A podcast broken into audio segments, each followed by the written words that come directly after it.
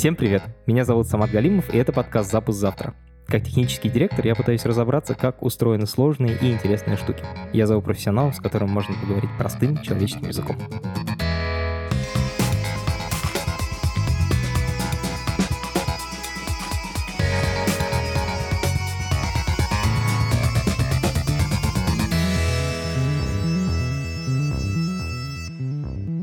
Дорогие друзья, нашему подкасту исполняется два года.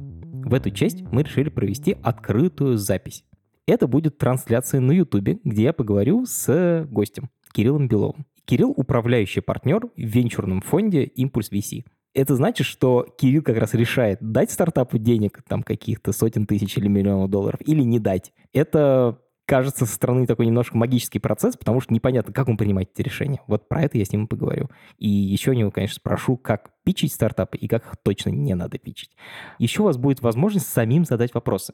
В Ютубе, в лайв-чате и в нашем Телеграм-чате. Самые лучшие вопросы я задам Кириллу прямо во время трансляции. Подключайтесь к нашей YouTube-трансляции в понедельник, 8 ноября она начнется в 8 вечера, но я рекомендую подключиться чуть пораньше, потому что вы же слушаете подкаст с самого начала. А здесь редактора никакой не будет, будет живой разговор, так что не опаздывайте. Ссылку на YouTube события я положу в описании к этому эпизоду. Вы можете туда перейти и прямо сейчас настроить уведомления, чтобы не пропустить. Ждем вас всех. Когда мне говорят слово «логистика», я представляю себе что-то дико скучное такое, офисное, какие-то фуры ездят из 90-х что-то. Это, кстати, похожее ощущение, как у меня было с CRM-ками, пока мы не записали наш прошлый эпизод. На самом деле, логистика — это кровеносная система нашего современного общества, нашего мира, в котором мы живем. Благодаря классной, быстрой, дешевой доставки мы можем круглый год есть свежие фрукты и заказывать товары из разных интернет-магазинов, и буквально за несколько дней их привозят прямо к нам домой как вся эта огромная система работает, мне очень хочется разобраться, потому что это одна из классических задач, в которых сочетаются реальный мир, в котором все такое, знаете, нечеткое, человек может запить, дорогу могут перекопать, в общем, может произойти что угодно. И очень сложная IT, потому что классическая задача программирования — задача камевояжера, когда нужно найти кратчайший путь между двумя точками. То есть тут, с одной стороны, сложная, интересная математика, программирование, а с другой стороны, реальный мир — когда эти две вещи сочетаются, получаются самые сложные и интересные системы. Как это все устроено, как это все работает на практике, я расспрошу нашего сегодняшнего гостя.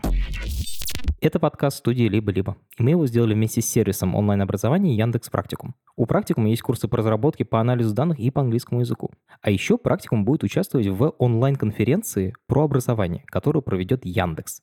Ссылка на эту конференцию есть в описании к этому эпизоду. Там будет не только про то, как лучше учиться, но еще про саму науку, например, про черные дыры. В общем, подключайтесь, регистрируйтесь и участвуйте.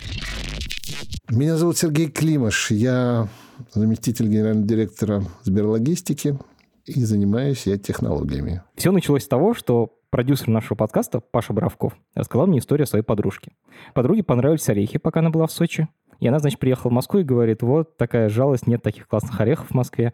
И говорят, а ты что, просто пускай твой друг купит там, в Сочи, положит в пакомат, там на следующий день орехи будут у тебя. И на самом деле друг покупает орехи у продавцов на рынке, опускает их в пакомат, через день за 99 рублей орешки у него в Москве. Для меня это полный взрыв мозга, начиная с того, как это быстро произошло, и заканчивая тем, что это стоило 99 рублей.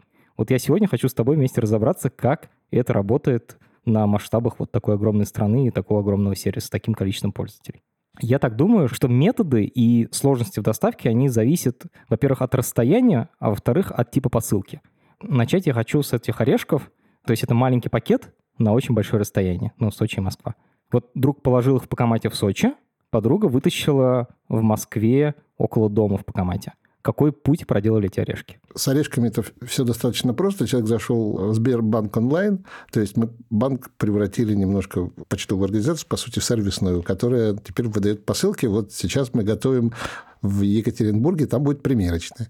Два года назад банк смотрел банкиры странно и говорили, что мы, наверное, немножко сумасшедшие люди, которые не понимают, чем занимается отделение банка, Сбербанк, вот, и вообще там про деньги только, про карточки. А теперь, на самом деле, туда за последние, там, по прошлом месяце больше 600 тысяч человек просто пришло за посылками, которые еще и какие-то другие сервисы взяли у Сбера. А с орешками все просто. Он зашел в Сбербанк онлайн, решил отправить посылку, выбрал постамат, выбрал ячейку, получил код, пошел, положил этот код, ввел туда информацию, кто должен получить. Ну, там самое важное, это сейчас мы все через мобильный телефон друг друга узнаем. Вот, и тот, кто должен был получить, получил смс -ку. Код того, чтобы прийти и забрать через там день, через два дня, ну, в зависимости от того, где это находится. Все. А если как бы что под капотом, ну, соответственно, банк связи с нами передал нам, собственно, информацию о том, что в почтомате нужно забронировать вот эту ячейку.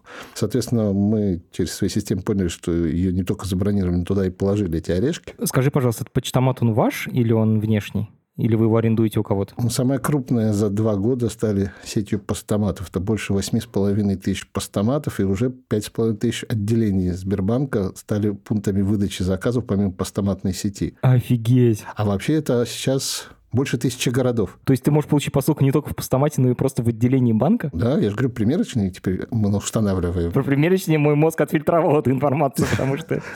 Окей, первый шаг — это постаматы. Ты сказал, что их там больше 5-8 тысяч, да, уже? Как ими управляют? Это же не просто железные ящики, там у них какие-то мозги есть внутри. Там стоит Linux, внутри там специализированный софт, который управляет всеми этими ячейками, которые открываются, закрываются, и он передает телеметрию, соответственно, как-то в центр управления постаматной сетью. Что, есть прямо такая большая комната, в которой типа гигантская карта всей России, на ней светятся постаматы? Вот такое? Слушай, это, конечно, утрировано, но там, ну да, есть, конечно, на, на карту наложена постаматная сеть, туда приходит статус. Linux — это операционная система, то есть каждый постамат — это еще и компьютер, который им управляет, и у него там своя операционная система. Она передала информацию дальше по системе о том, что, собственно, произошло такое событие. Приехавший туда живой человек, не робот. Оттуда все вот эти посылочки, которые нужно изъять, забрал. Это в Сочи все произошло? Ну, в Сочи заложил, положил их в машинку и, собственно, объехав по определенному маршруту, который у него назначен, вернулся к себе на станцию,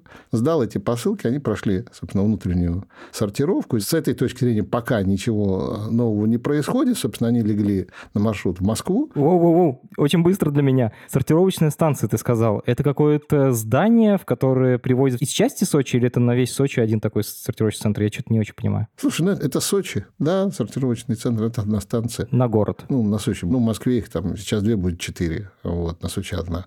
Ну, вот он туда приезжает, Соответственно, это такой, э, условно мы можем назвать склад, но это не склад, понятно, что это некое производственное помещение, в котором выполняются различного рода действия, связанные там как с сортировкой различных грузов, посылок, их обработкой, хранением. Соответственно, оттуда туда приходят и уходят транспортные средства. Там как внутри городской перевозки, так и междугородской перевозки. Соответственно, вот посылку с орешками обработали и, собственно, отложили в то, что называется на языке логистов line-haul, красивым словом. То есть, на самом деле, это такая труба да, транспортная, через которую это попадет в Москву. То есть, на самом деле, вся логистика превращается в управление потоками. То есть, вот там Северный поток-2, по которому идет газ, представьте, что у нас по всей России проложены трубы, по которым идут товары. То есть, это превращается в товаропровод. То есть концепция у нас так и называется – товаропровод. Проведем товаропровод до каждого гражданина. То, что ты назвал сортировочная станция, это, я так понимаю, отдельно интересная штука. Я про нее хочу в конце эпизода поговорить. Но вот сейчас, допустим, она как-то сработала, и ты сказал, что посылка легла на путь из Сочи в Москву. Что с ней дальше происходит? Вот как эта труба устроена изнутри? Ну, смотри, она, она легла, например, на какой-то палет, который поедет в Москву, то есть ее, что называется, обполетили, то есть ее обернули целлофаном, да, или неким образом обработали, собрали, на нее наклеили на самом деле, то, как принимали, наклеили штрих-код, то есть оно как-то пометили, чтобы ее можно было как-то обозначить в нашем мире. Писали, что это на Москву. Особенно, когда приехала машина, которая едет в Москву, все эти коробки, палеты, поддоны сложили туда, закрыли, опечатали, нажали кнопку, и в системе пометилось, что она попала в транзит. Пока машина доедет до Москвы, она находится вот в этом транзите, груз движется. Это просто машина едет, грузовик. Да, это просто машина. Ну, как бы он едет, у него есть GPS, он передает свои данные.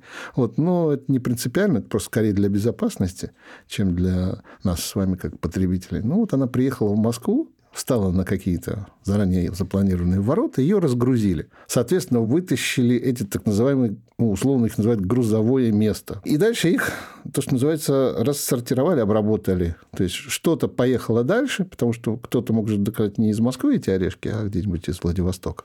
Ну, вот, тогда он туда полетит, наверное. Вот. А кто-то мог заказать в Воронеже, они поедут в Воронеж на машине, на такой же. Вот, собственно, они как потоки в трубе по различным трубам расходятся дальше. Орешки в Москве приехали в сортировочный центр. Он такой же, как в Сочи, или он отличается чем-то? Это огромный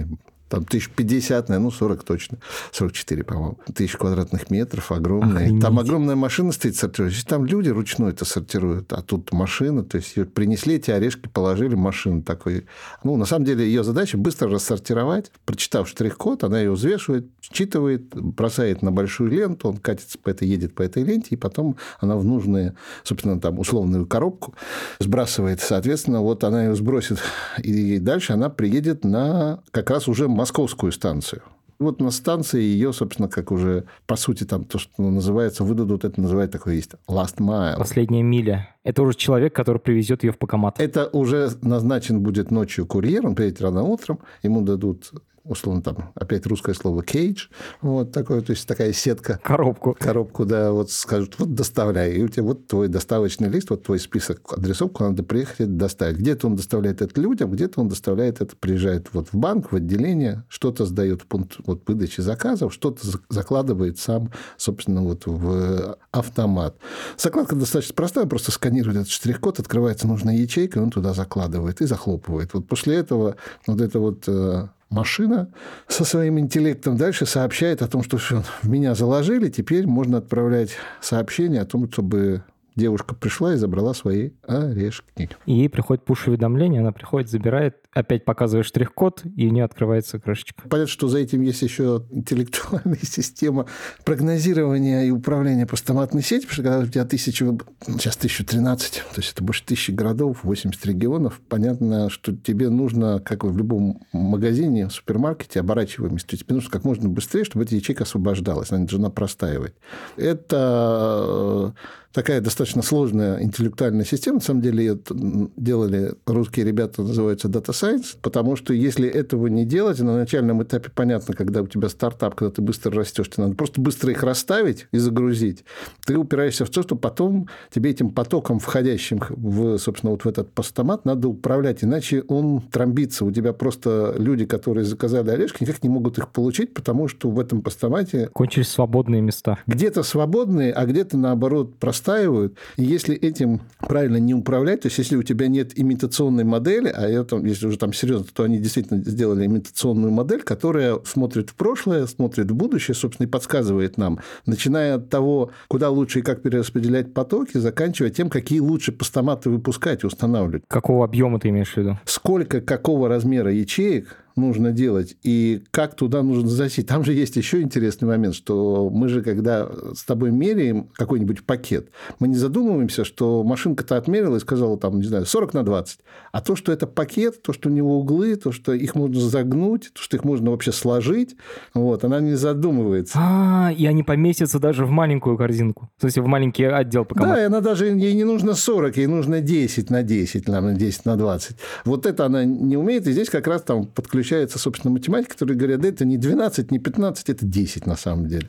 И ошибку они в обратную сторону получают. То есть не все, конечно, залазят. Правда, особо одаренные пытаются запихнуть. Вот это случаются такие случаи. Но когда ты получаешь в обратную сторону, ты это просто переобучаешь модель, говоришь, ну, вот это, наверное, все-таки, да, туда не влезет. А Али влезет, например, потому что оно всегда маленькое, и сколько бы там ни было, оно мягкое, вот, вот его всегда можно запихнуть. Али, ты имеешь за посылки с Алиэкспресса? Да.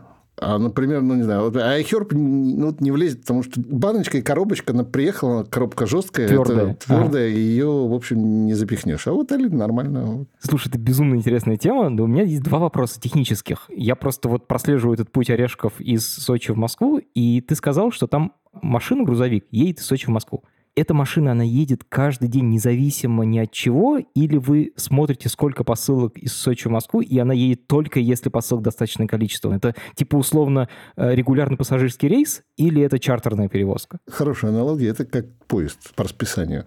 Просто у него может быть меньше вагонов. Просто она может поехать ну, там, не 20 тонны, а 10 тонны.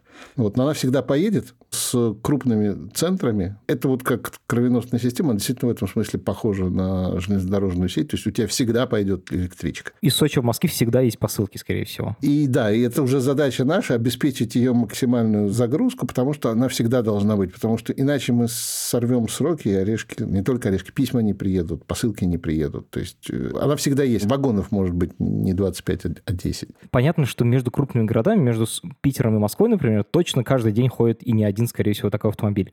А если города маленькие, если, например, между Сочи и Тамбовым, там же, скорее всего, не, не так много посылок, или, может, я, конечно, плохой пример выбрал, но что делать с городом поменьше? А как летает Аэрофлот? Все через Москву. На самом деле региональные рейсы существуют, но, опять же, это вопрос наличия объема. То есть, ну, это как бы экономическая целесообразность. А сколько таких регулярных рейсов по всей России? Ну, вообще в день различного рода рейсов там больше 800 происходит. Но это в том числе и внутри городских, и внешних. Но основные лайн-холлы это, там, это больше сотни, да, но там какие-то там это 3-4 раза в день. То есть вот как с Питером. Да?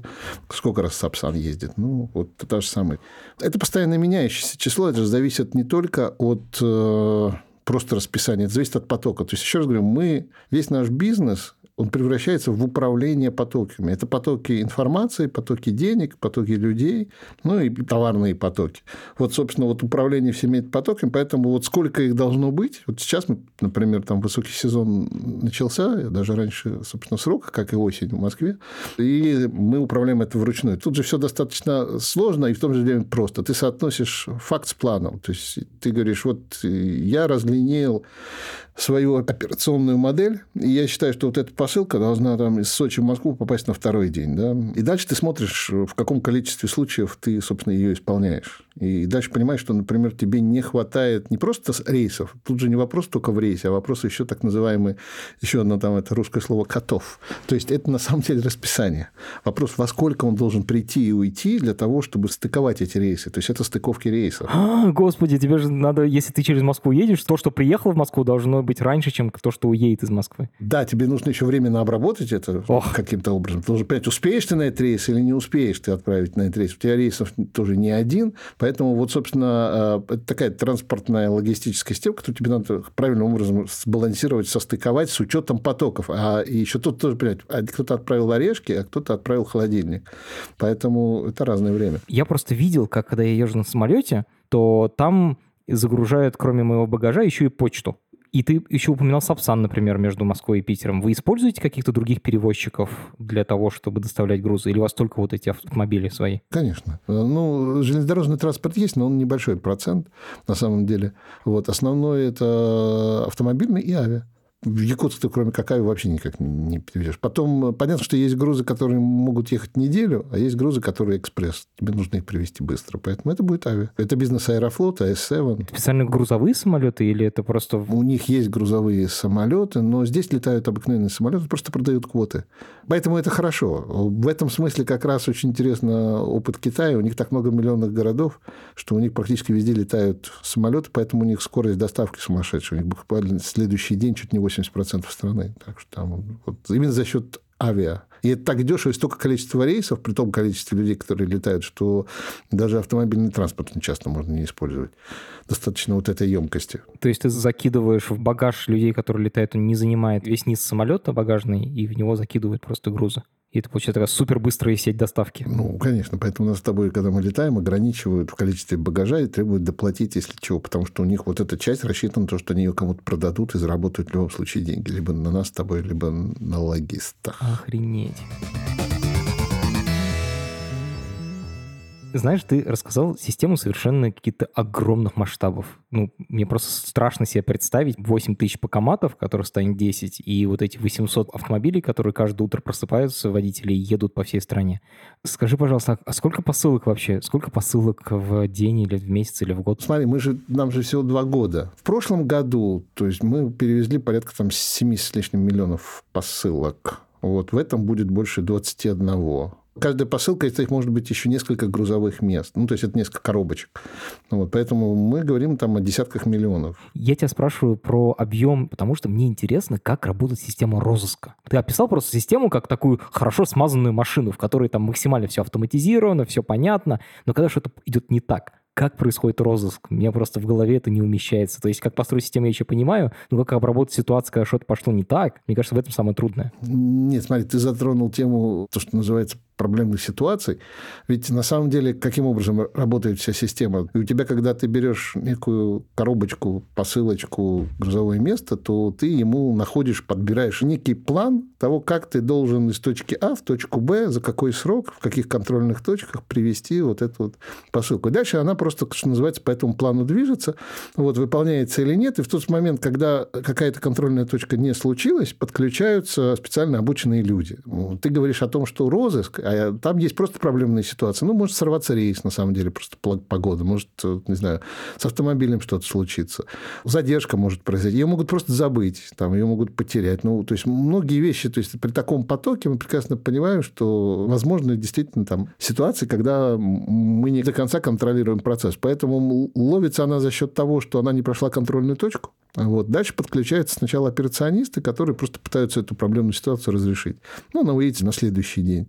Вот если они ее уже не нашли, то тут подключаются люди, которые приходят в одинаковых ботинках и, собственно, по камерам смотрят, собственно, что же это...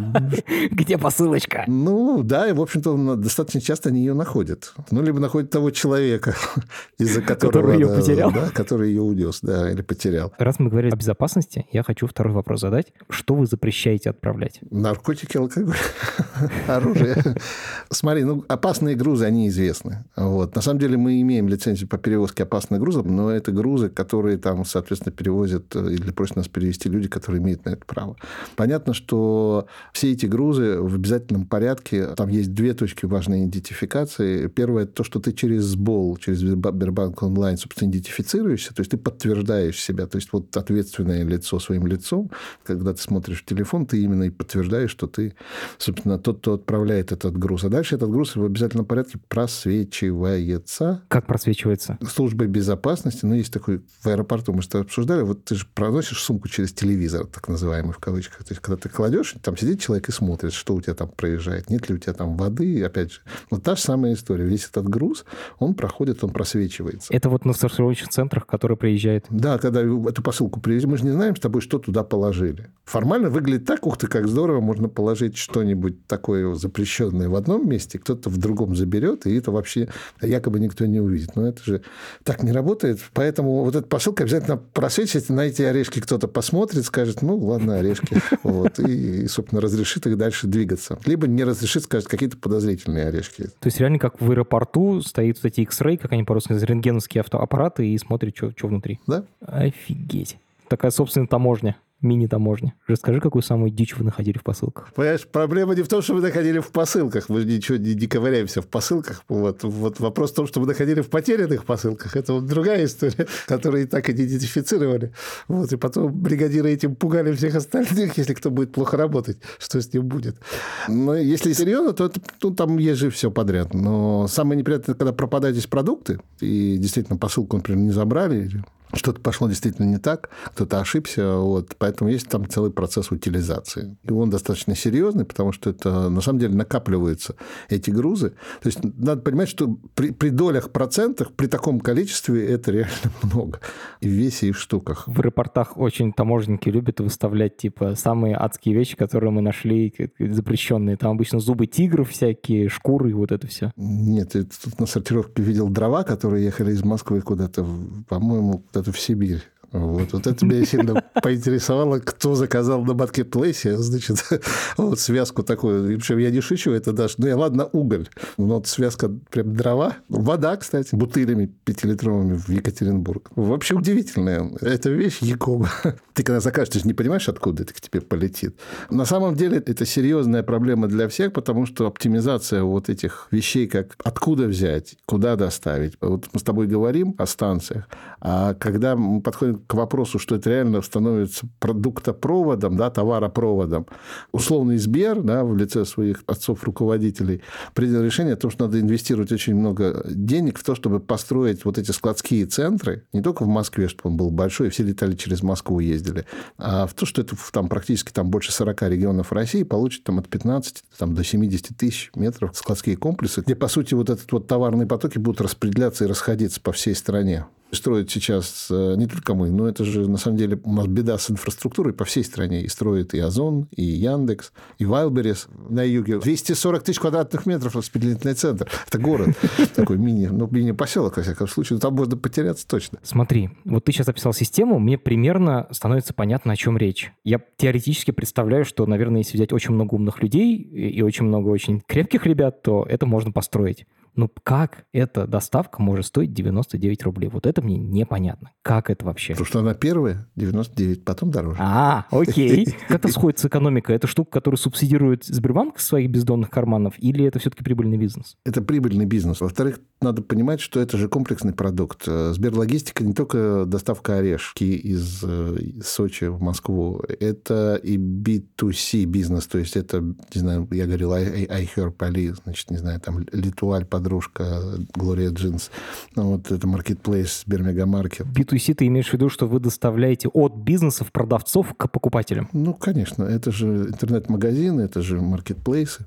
Вот. Это B2B бизнес, который доставка между компаниями. Это фрахт, когда мы доставляем большие объемы каких-то больших грузов. Это так называемые модальные перевозки, это контейнерные перевозки, брокерские услуги по растаможке грузов, по импорту, экспорту. Это свой склад временного хранения с таможенной зоной. Когда ты начинаешь сводить это все вместе, то в какой-то момент ты понимаешь, что за счет объема ты можешь себе позволить эти орешки довести там первый раз за 99 рублей, потом несколько дороже. Но, но в любом случае борьба идет э, вот современная за то, чтобы почему туда все вкладываются, где-то готовы даже спонсировать. Потому что ты пытаешься решить нерешаемую задачу быстро, дешево и качественно. Ну, ты смеешься, это так и есть. Потому что выиграет тот, кто ее решит. Вот они не выделили только два из трех.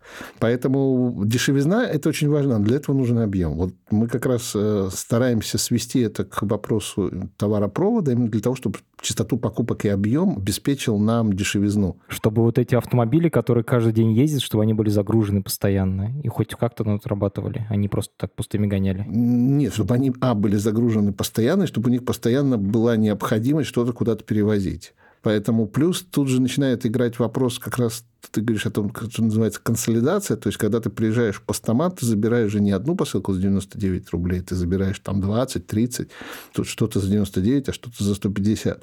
Вот, и все это делает один человек. Потом обрабатывает эта машина, обрабатывают это люди. Вот, собственно, за счет объема проходящего, то есть понятно, что ты можешь построить огромную трубу, но если у тебя там будет протекать узкий ручеек, тоненький, то ты не, не заработаешь. Тебе нужно первое, там, чтобы было давление в этой трубе, и чтобы то, что ты перевозишь, имело ценность. Слушай, раз уж мы заговорили о давлении в трубе, вот я открыл сайт, и там в разделе про коммерческие услуги написано, что можете перевести груз в 20 тонн. О чем это вообще речь? Ну, это точно говорю, это фрактовые услуги. Ты можешь перевести, заказать гравий или еще что-нибудь. То есть там объем этого бизнеса больше 100 миллионов в месяц. То есть ты можешь, ну, как частное лицо это отдельно, в основном это заказывают, конечно, юридические лица. О, у меня есть пример. Вот у меня фабрика по производству мебели. Она, например, в Москве, допустим, и ресторан во Владивостоке заказал мне кучу там всяких стульев, столов. Какой путь проделает моя посылка? Вот аналогично с орешками? Ну, пойми, это будет уже не посылка. Ну, путь приблизительно будет такой же, но пройдет через подготовку, сортировку, погрузку, разгрузку и так далее, но это просто будет уже отдельный, скорее всего, транспорт. Либо сборный груз, если там не хватит на отдельный транспорт, Плюс это же может быть, мы же возим и продукты питания, то есть это же могут быть температурные режимы. Мы доставляем же и лекарства. Ох, вот момент мне становится плохо, у меня просто голова начинает кружиться, потому что я понимаю, что объем сложности здесь просто запредельный. Просто. Ну, в смысле, орешки еще понятно, но когда у тебя скоропортические продукты, которые не больше 10 минут при такой температуре должны находиться, или там лекарства, все, у меня голова в этот момент взрывается. Давай быть честны, это наш выбор как рынка, когда мы говорим, мы хотим, чтобы принесли лекарства. Не хочу больше никуда ходить. Вот кто-то же должен это сделать, поэтому он развивается. То есть нельзя сказать, что это только доставка человека, это доставка в том числе в пункты, я имею в виду в аптечные пункты. Но мы же движемся к тому, что в следующем году будет э, электронный рецепт, то есть мы с тобой через Сбер сможем рецептурные препараты забирать как посылку потому что он будет электронным образом выписываться, и после того, как мы проходим с тобой авторизацию через ID, этого будет достаточно, чтобы... Я не слышу, чтобы нигде в мире вообще такая система была. Это очень круто, что в России такое появляется. Тут мне нужно включить гимн и включить в рекламодателей администрацию президента. Почему президента? Хорошо, Сбербанк.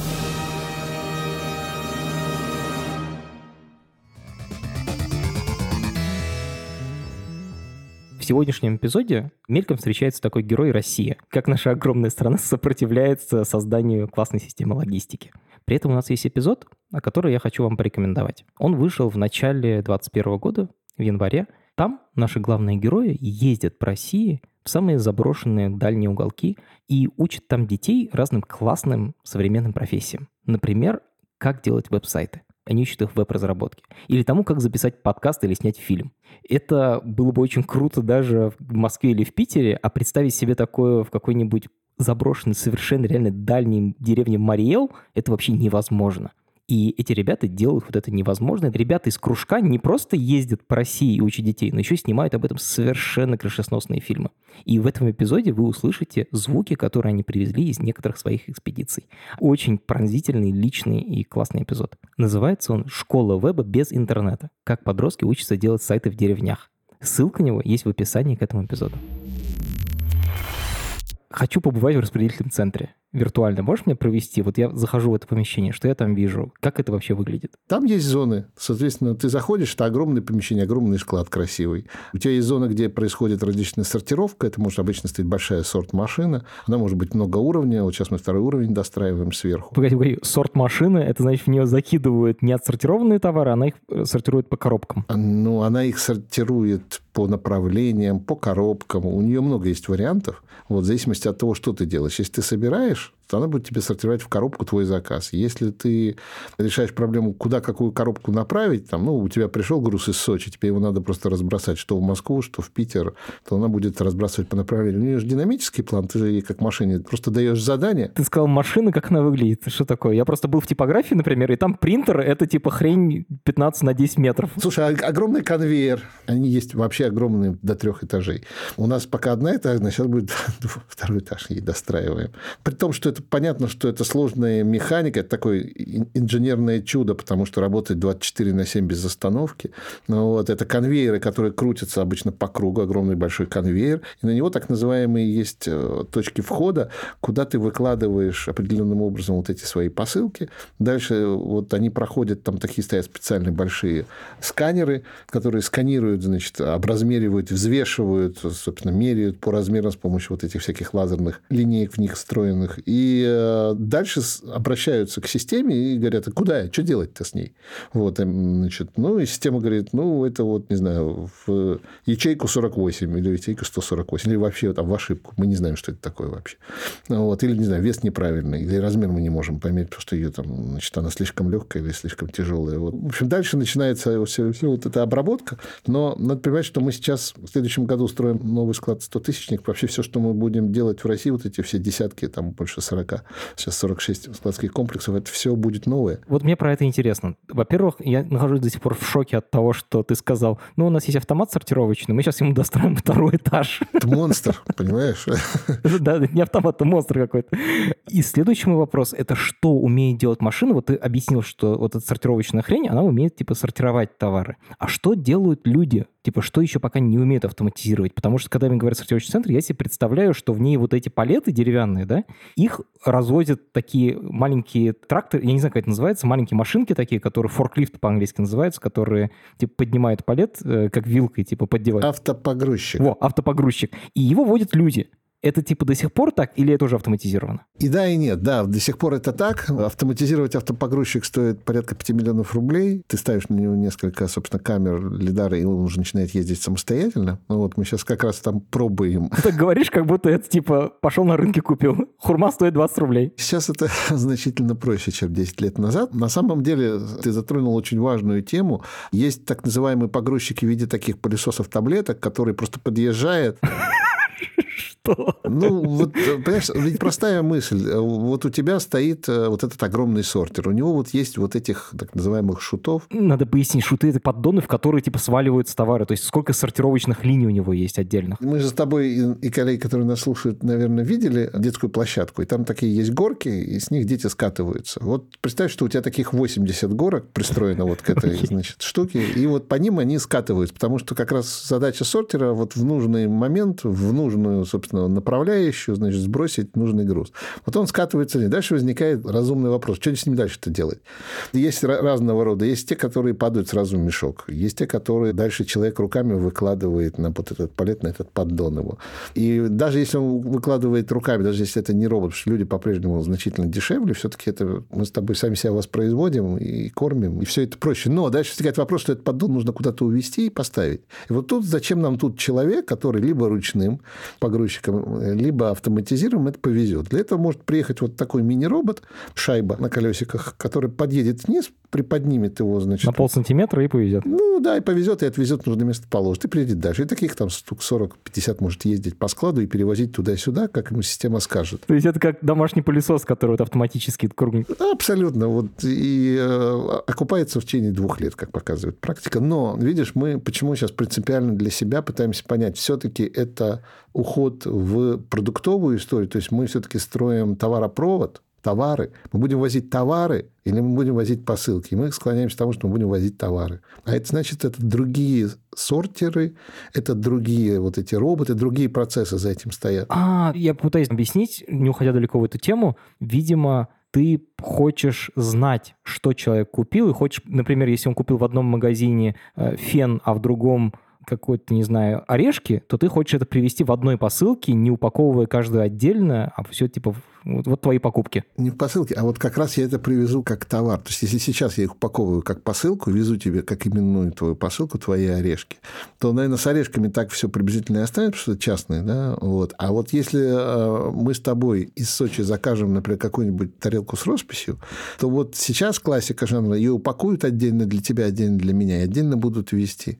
А вот товаропровод, он подразумевает, что возьмут просто две тарелки, сложат их. Все вроде бы повторяется в ту же самую коробку, привезут сюда, а вот в виде непосредственно твоего или моего заказа или посылки они превратятся уже в самом конце. Либо курьер там в пакете с тобой его отдаст, либо если мы с тобой пункт выдачи придем, нам отдадут. Но никто не будет рассматривать эти тарелки как твой или мой заказ, их будут рассматривать как товар. То есть это, по сути, такой распределенный магазин непрерывный. Во-первых, мы сэкономим там на коробке, на обработке. То есть это мы хотим сделать и быстрее, и дешевле. Ты сказал, что все взаимодействие с сервисом происходит через приложение СБОЛ, Сбербанк онлайн. Не все, это одна из поверхностей. У нас есть красивое слово «поверхность». То есть то, где контакт с клиентом. И про это у меня такой вопрос у вас своя собственная команда разработки внутри Сберлогистики, или это команда разработки Сбербанк онлайна, которая обслуживает вас как одного из клиентов? Смотри, это собранная команда. У нас есть э, команда, которая сидит в Сбере ПАО, собственно, которая пишет часть сервисов на этой поверхности. Понятно, что мы не можем создавать внутри себя команды для интеграции во все поверхности. Мы создаем, собственно, такие совместные команды продуктовые, где разработчики с Бала сидят с Бали. Это логично, это банковское приложение. Мне предложили команду высадить э, внутри Сберлогистики. Это был разговор в конце прошлого, в начале этого года. Я отказался. Это мое принципиальное решение.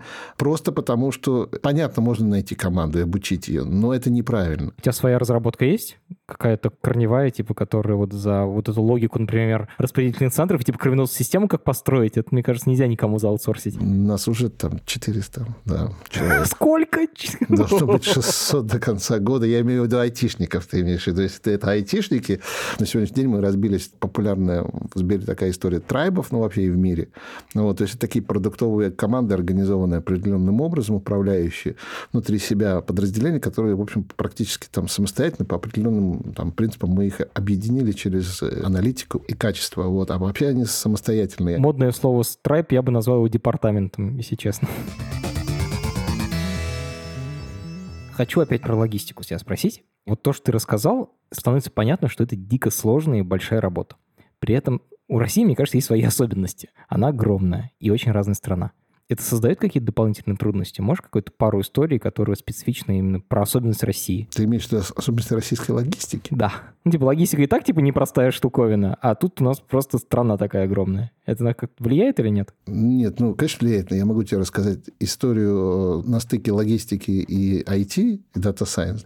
Это когда математика просили проанализировать качество доставки из Новосибирска в Санкт-Петербург Потому что там было какое-то нестабильное качество. Ну, то было хорошее, то вдруг как-то падало. Вот. И вот никак не могли понять, как его, собственно, решить. Человеческий фактор, значит, ну, то есть человек не мог объяснить, почему, и люди не могли объяснить. Значит, математики, взяв систему и проанализировав, пришли, там, построили модель и сказали, вот смотрите, каждую среду, каждый четверг, там, третьей недели, ну, я не помню детально, но вот они вывели определенную закономерность, что-то происходит, мы не можем понять, чего это такое, вот, потому что это не зависит ни от клиентов, ни от грузов, ну, что-то вот происходит нечто, что приводит вот в этот момент, значит, к падению качества. Потом качество возвращается, значит, на уровень, то есть имеется в виду, что мы там привозим с задержкой на один день в Питер тот груз, который должен был приехать туда на день раньше. Вот, вот они это все расписали, показали, значит, на это все посмотрели люди, Сказали, да, здорово, но ничего не понятно вообще, если честно. Вы думали, вы нам четко покажете, что у нас там перевозчик плохой, грузы какие-то не те, там смены не те работают. Тут вообще он говорит, нет, зависимости нет никакой.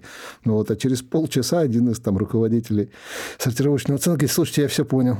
Представляете, у нас как раз раз в 3-4 недели соседи привозят, завозят фуру алкоголя, ну вот, разгружают ее вместе на нашем месте с нами и не дают нам возможности разгрузить как раз пришедшую машину из Новосибирска. Вот, и мы поэтому опаздываем точно на прошлой неделе приезжали. Вот, и я понял, что машина никогда и человек никогда, а вот вместе они могут победить. Вот, понимаешь, в логистике, когда вот так по-соседски, говорит, можно я займу пока твой пандус? Ну, занимай. Ну, вот, что чего-нибудь подождем, ты же алкоголь, святое дело разгружаешь. Поэтому, понимаешь, регионы, конечно, разнятся, конечно, работают разные люди. Конечно, реальность такова, что процессы нельзя привести к общим стандартам. Можно к общим стандартам привести цели и дать инструмент. Вот, наверное, специфика наша в том, что немцы могут, ну, так я там больше 10 лет работал в различных немецких, там, американских компаниях. Поэтому я прекрасно понимаю, что вот есть там люди, которые могут выполнять то, что им сказано и как сказано. Там, как дед делал, как папа делал, как вот Ганс сказал. Вот, наши так не умеют. Поэтому у нас там другая логика. Мы даем некие цели, стандарты, инструменты. И говоришь, ну, в конце концов, мы тебе показали, как правильно, но если ты считаешь, что лучше немножко по-другому, ну, цель ты достигнешь, ну, бог с тобой. Ну, вот, вот такая история. Я, на самом деле, ожидал услышать, что там, типа, осенью и весной в эту деревню не приедешь, как бы, и не пытайтесь. Из-за ландшафта, типа, только кажется, что это такая важная штука, а на самом деле вы это уже решенный вопрос, решенная проблема? Ты знаешь, я вот думаю, что для России этот вопрос не, не приедешь закрыт. Там есть, конечно, у нас места, куда только самолетом можно долететь. Скорее речь идет о том, что ты можешь не приехать, потому что тебе не хватит мощности. То есть вот, вот трубопроводов нам не хватает логистической сети.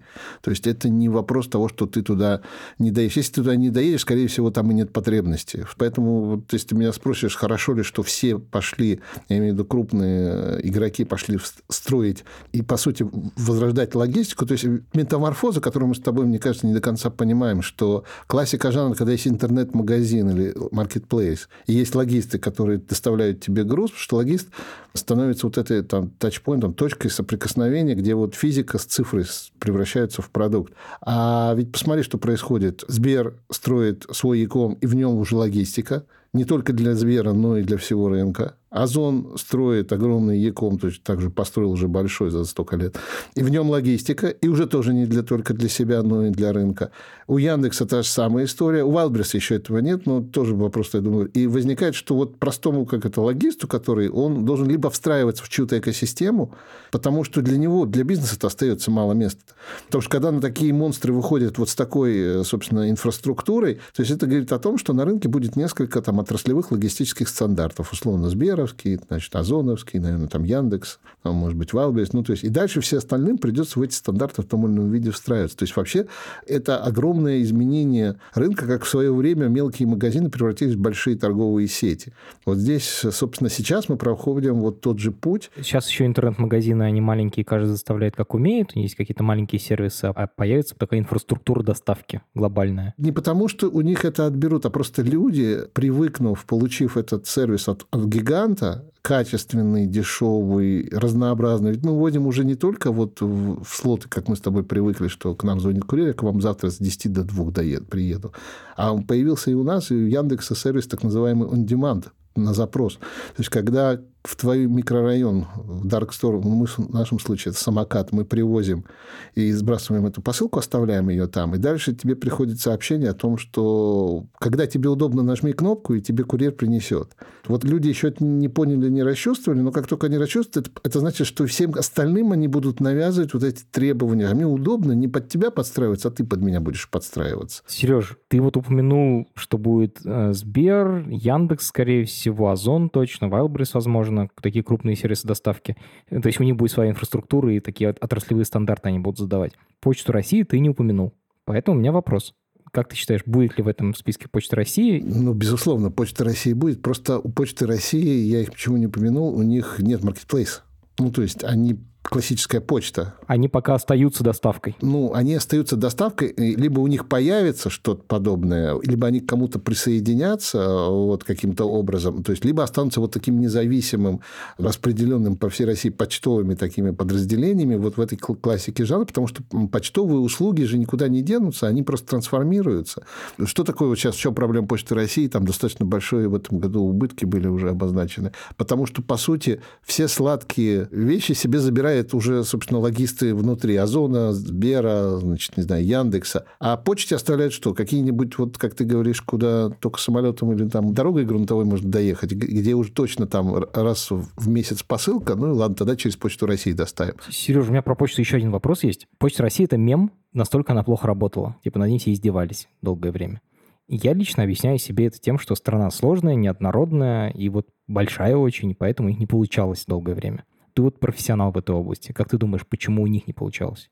Почему доставка работала так херово? Ты же понимаешь, что э, она работает там хорошо, где у тебя есть э, цели, и эти цели должны быть э, очень честно связаны с бизнесом. Почта, там огромное количество работает очень толковых, хороших людей. Они, часть из них работает у нас. В самом деле люди, которые организовали Сберлогистику, пришли из почты в Сбер. Поэтому, понимаешь, говорить, что почта Э, ну, надо понимать, что когда государство вмешивается в управление, а оно непрерывно вмешивается в управление почты, просто меняет там постоянно руководство, цели, вот, ставя определенные, то, которые там правительство и государство считают нужными, они не бизнесовые. Вот когда почта там, условно, там, какое-то время назад было больше похоже там, действительно на организацию бизнесовую, она выправила и качество. Вот сейчас, мне кажется, проблемы основные почты с целеполаганием. Все-таки это бизнес, и тогда он должен развиваться по определенным законам. Или это все-таки некое продолжение государственной там, системы логистической, которая нужна любому государству. Вот, вот мне кажется, вот основная проблема здесь. Потому что там у нас, не знаю, там у Озон, понятно, что есть цели, которые ставят руководители, а им, собственно, их сверху в том или ином виде спускает, собственно, рынок, условно, тех инвесторов, которые видят, как они хотят зарабатывать деньги. Поэтому в результате в том или ином виде все все равно бегут в бизнес. Либо увеличивают стоимость компании, либо приносят прибыль. Потому что, на самом деле, если взять почту Франции, а DPD, например, это почта Франции, да, принадлежит. Мне довелось там работать. DPD – это система доставки, это такой же сервис доставки, как DHL? Ну, это компания, да, которая доставляет грузы, да, B2C, B2B, то есть, да, такая же, как DHL. Один из крупнейших доставщиков. Вот при том, что они государственные, да, тут, но, но компании свои, вот те, которые дочки у них, они специально сделали таким образом, чтобы сделать бизнесовыми. То есть, они их через некую прослойку сделали, то есть, они разделили бизнес там там у DHL в этом смысле тоже есть. Это немцы, да, я так понимаю, DHL? Да, ну то есть это некая попытка, с одной стороны, оставить централизованное управление, но с другой стороны, создать некую коммерческую составляющую внутри, которая заставит тебя работать качественно, просто потому что тебя заставит... Вот мне кажется, вот с почтой сейчас идет такая трансформация, к чему она приведет. Они же акционировались. Вот ответ такой, но они стали гораздо лучше, на самом деле, давайте будем объективны. Это, безусловно, ну, мем остался. Ты сказал, что ты работал в Германии и в Америке. Можешь про это немножко рассказать? Чем ты занимался? В Америке работал, я работал программистом. Ну, вот. А в Германии я работал с немецкими в немецких компаниях. Это, то есть, по сути, вот я там и со мной коллеги, мы строили там метрогрупп здесь практически с самого начала. То есть, это метро Carry, это был, собственно, Real Гипермаркет, Media Markt, Saturn. Ну, вот, которые сейчас э, там вот эти два, два продали, метро до сих пор существует. То есть у тебя опыт айтишный и ритейловый? Ну, айтишный, у меня есть ритейловый опыт. Я работал в Марсе, вот я был там частью международной большой команды которая объединяла Марс и Wrigley, на самом деле. Поэтому я отвечал за, как операционный директор за все системы SAP. Ну, в основном это саповские были системы. Марс — это самая крупная компания, которая делает как раз Марс, Сникерс и вот это все, да, ведь? Да, ММД. На самом деле, самый большой бизнес, если, там, если копнуть глубже, то это корма. То есть мы с тобой столько шоколада не сидим, сколько животные съедают всего остального. Поэтому основной там бизнес – это корма. Офигеть, подожди, а сейчас ты управляешь логистикой. Вот теперь мне становится понятно, почему Сберлогистика – это скорее не про логистику, а про доставку товаров. Что этим могу сказать? Это, на самом деле мы живем как это в интересное время перемен, особенно в логистике, причем кардинальных. Потому что то, как мы изменили свое потребление, особенно, конечно, коронавирус и вся вот эта пандемия вокруг всего этого, она же сдвинула колоссально, то есть она, по сути, всех заставила двинуться. И здесь очень важен выбор, на мой взгляд, бизнес-модели, потому что вот при всем там, ведь, ведь если посмотреть, кто первый был на самом деле в доставке продуктов, да, это был утконос. Давайте, много лет первый, единственный, кто это делал. Я помню, еще в универе учился, мы могли заказать. Да, вот. И пришло вроде бы время, да, и должен был выстрелить. Вот, а почему-то выстрелили пятерочки, собственно, все, и все остальные, не знаю, там вкусвил. Ну, потому что у них была сеть гигантская просто, адская. Тут ты абсолютно прав, потому что все упирается, мы превращаемся в сетевую компанию. Потоками можно управлять, когда у тебя много узлов, много, собственно, вентилей, тогда ты можешь эффективно этим управлять. Тогда ты адаптивен. То есть они выиграли не потому, что они там 10 лет оттачивали процесс, у них них процессов-то не было на момент старта, но у них была сеть. Оказалось, что сеть это важнее, чем процесс. Я так понимаю, это вот классическая economy of scale, то есть чем больше ты объем, тем больше ты можешь экономить, и тем выгоднее у тебя получается условия. Ну, понятно, что есть scale, но есть, есть сеть. Поэтому мы строим сеть на самом деле, складских комплексов и выстраиваем вот этих сеть. Ну, если уж не Сбербанк называется сетью, я не знаю что, как бы, ну, в смысле, сеть этих банковских отделений по всей России. А поэтому, если задать вопрос, почему мы за два года стали самой крупной сетью постаматов, потому что мы их, прежде всего, поставили в банковских подразделениях. Problem solved. Они тут же оказались, э, собственно, перегружены, значит, посылками и грузами, и тут же пришлось открывать в этих же отделениях пункты выдачи. Ну, вот. Ну, а теперь, я тебе говорил, уже и приберочные. Поэтому ну, дальше там будет точно аптечный киоск уже, это уже решено.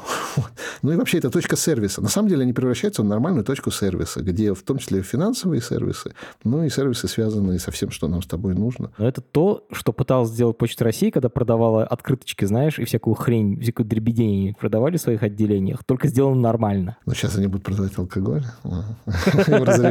Вот это ад. Э, слушай, у меня есть финальный вопрос, который задаю всем гостям. Посоветую, что почитать про логистику или, может быть, телеграм-канал, или есть какой-то сайт. Не, может быть, даже не то, что сети изучить. Если есть такая книжка, будет классно. Может быть, есть какой-то отраслевой источник. Ты знаешь, я думаю, что здесь, э, вот если мы говорим про логистику прошлого, достаточно нужно много найти материалов. Если мы говорим про логистику будущего, то я бы посоветовал людям э, изучать просто, как работают распределенные вот эти вот сетевые структуры. Спасибо большое, Сережа. Спасибо, мне тоже было очень приятно с тобой общаться. Счастливо. Счастливо. Это подкаст студии «Либо-либо», и мы его сделали вместе с сервисом онлайн-образования Яндекс Практикум. Над подкастом работали редактор Юлия Яковлева, младший редактор Ира Хант, продюсер Павел Боровков, звукорежиссер Нина Мамотина. За джингл спасибо Алексею Зеленскому.